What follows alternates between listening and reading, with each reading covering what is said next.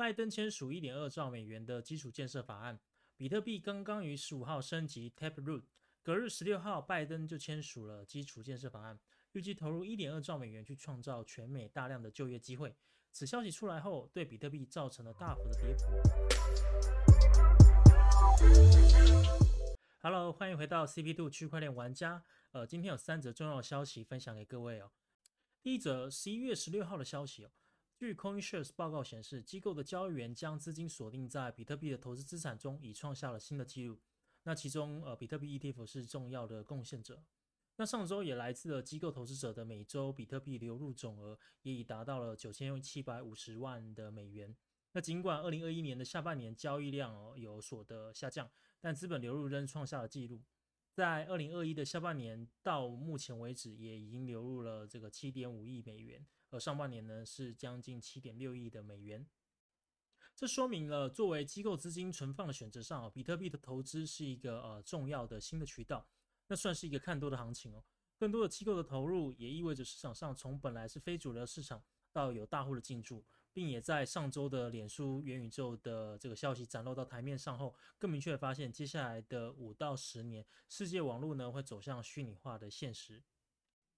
第二则，比特币十六号傍晚重挫约十二个 percent 哦，呃，非常大的跌幅，那跌破了六万美元。那整体的加密货币行情哦，其实是大家都是往下跌的，包含像是以太币也跌到了本月的最低点，来到了四千两百美元。那其中也的原因也跟这个美中啊都要加强他们的监管数位货币有呃蛮大的关系。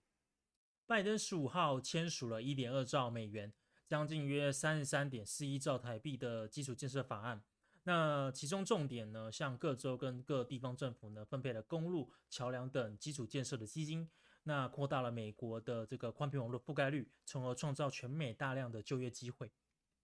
然而，拜登政府签署的这个基础建设法案呢，它其中也包括了对数位货币的新税务的报告的要求。那引来监管及税收的一些担忧，那这也意味着说，呃，接下来数位货币上面，在拜登政府新建的法案上面，呃，会有更强烈的、更严谨的这个税务的一些要求，必须要能够提供。那另外一个呃，这个施压的地方就来自中国，在这个呃周二召开记者会之后呢，重申官方必须要打击虚拟货币挖矿的行为的决心，那并也考虑对一些加密的矿场啊实行这个惩罚性电价。而这些消息也影响到了周二比特币的跌幅。那比特币的这个呃涨跌跌幅呢，同样在加密货币造成了非常糟糕的影响。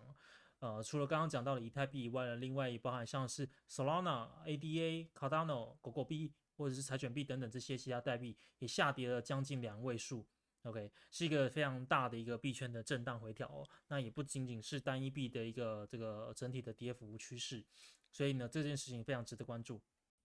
不过，令人担忧的是，这项法案通过后，将对加密货币的相关的企业实施了更严格的纳税规范，那也扩大了对经纪商的申报要求。那所谓经纪商呢，也就是他们在这个经营这个虚拟货币的一些经济的角色。那他们也规定，在今后价值如果超过一万美元的数位资产交易呢，也必须向美国的国税局 IRS 报告。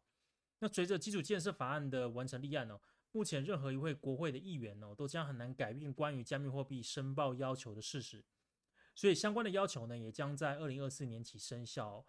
不过，已有人开始发起了行动，以对抗法案的通过。例如，角逐北卡罗来纳州参议院席位的自由党籍候选人布雷，就主力选民应选出对加密货币友好的代表，以反对该法案的实施哦。那第三则，比特币重大升级，Taproot 导入智能合约，提高了隐私性，那成本更低。那比特币透过这次升级哦，将能够使用 Smart Contract 的功能，那这个是非常不一样的哦。在过往，比特币是没有 Smart Contract 的功能，在以太币之中也开启了一个呃智慧和智能合约的一个需求，也因此在这边产生了一个重大的一些差异。那在此之前呢，比特币的脚本呢有一个十 K 的。呃，这个空间限制，那现在也将会被移除，因此能够接受更大、更复杂的脚本编码，那借此达成智能合约的功效。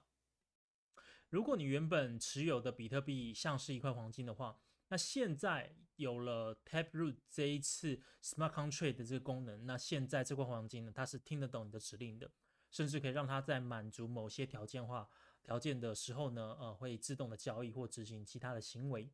那 Taproot 呢，让比特币会更加的健康、更安全，并具备它的可扩展性哦。那这些功能基本上还是有它的局限性啊。那比特币呢，并不会因此就交易速度变得非常快。呃，它虽然是有比较快，但是不会变得非常非常快。OK，那当然它也不会让这个矿工的收入大幅的变动。OK，所以 Taproot 升级它更像是一种声明哦，像呃这个呃这个比特币，像这个虚拟的世界里面。虚拟的区块链世界里面呢，呃，展示了这个相对古老，也就是我们最原始的这个呃加密货币呢，即使在这四年没有这个升级，但整体是非常的，整体的过程呢会是严谨跟稳当的，并且朝向使用者需求的方向呢，呃，缓步的前进。这也让我们看到了，呃，这个比特币仍然有一些很大的发展空间。那目前也约略有超过半数的节点响应了这一次的升级，那预计还要好一阵子才能够全面升级哦。那同时，相关的电子钱包使用到呃这个比特币地址的电子钱包也会需要进行升级，所以因此 t a b l e 的效果应该在短期内不会立刻的展现，OK，它可能会是一个缓慢的被呃展现出来。那这次的升级呢，也将降低 BTC 在闪电网络上进行的交易成本，那并且包含了一些一些好处哦，那像是减少了区块链的这个传输及储存的资料量啊，然后以及每个区块它可以包含更多的交易，呃更高的 TPS，那甚至是降低一些交易的手续费。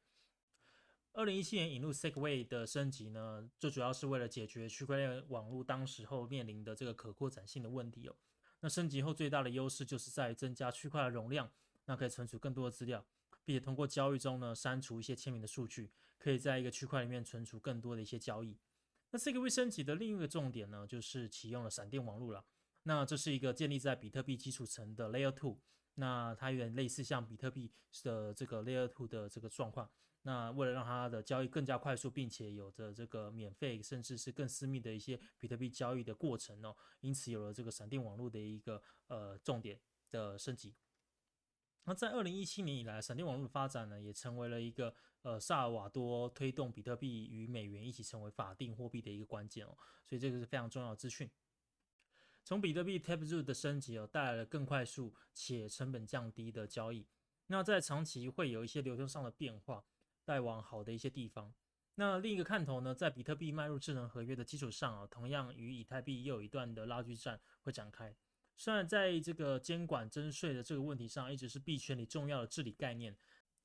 币安也稍早推出了十大监理方针，期盼各监理单位呢能够和平的推向隐私创新。看来这还是有一段漫长的道路要走了。OK，那区块链的应用落地呢，也渐渐的到大众的视野之中，在接下来的五年内呢，与各监理机关的共处将会是蛮重要的里程碑。那感谢各位玩家的收听，以上内容呢不构成任何的投资建议，仅是学习资料的分享。投资加密货币属于高风险行为，在任何操作前，请务必审慎的评估哦。那如果你喜欢这样的内容呢，请留言、订阅、分享。这里是 CB Two 区块链玩家，那我们下集见，拜。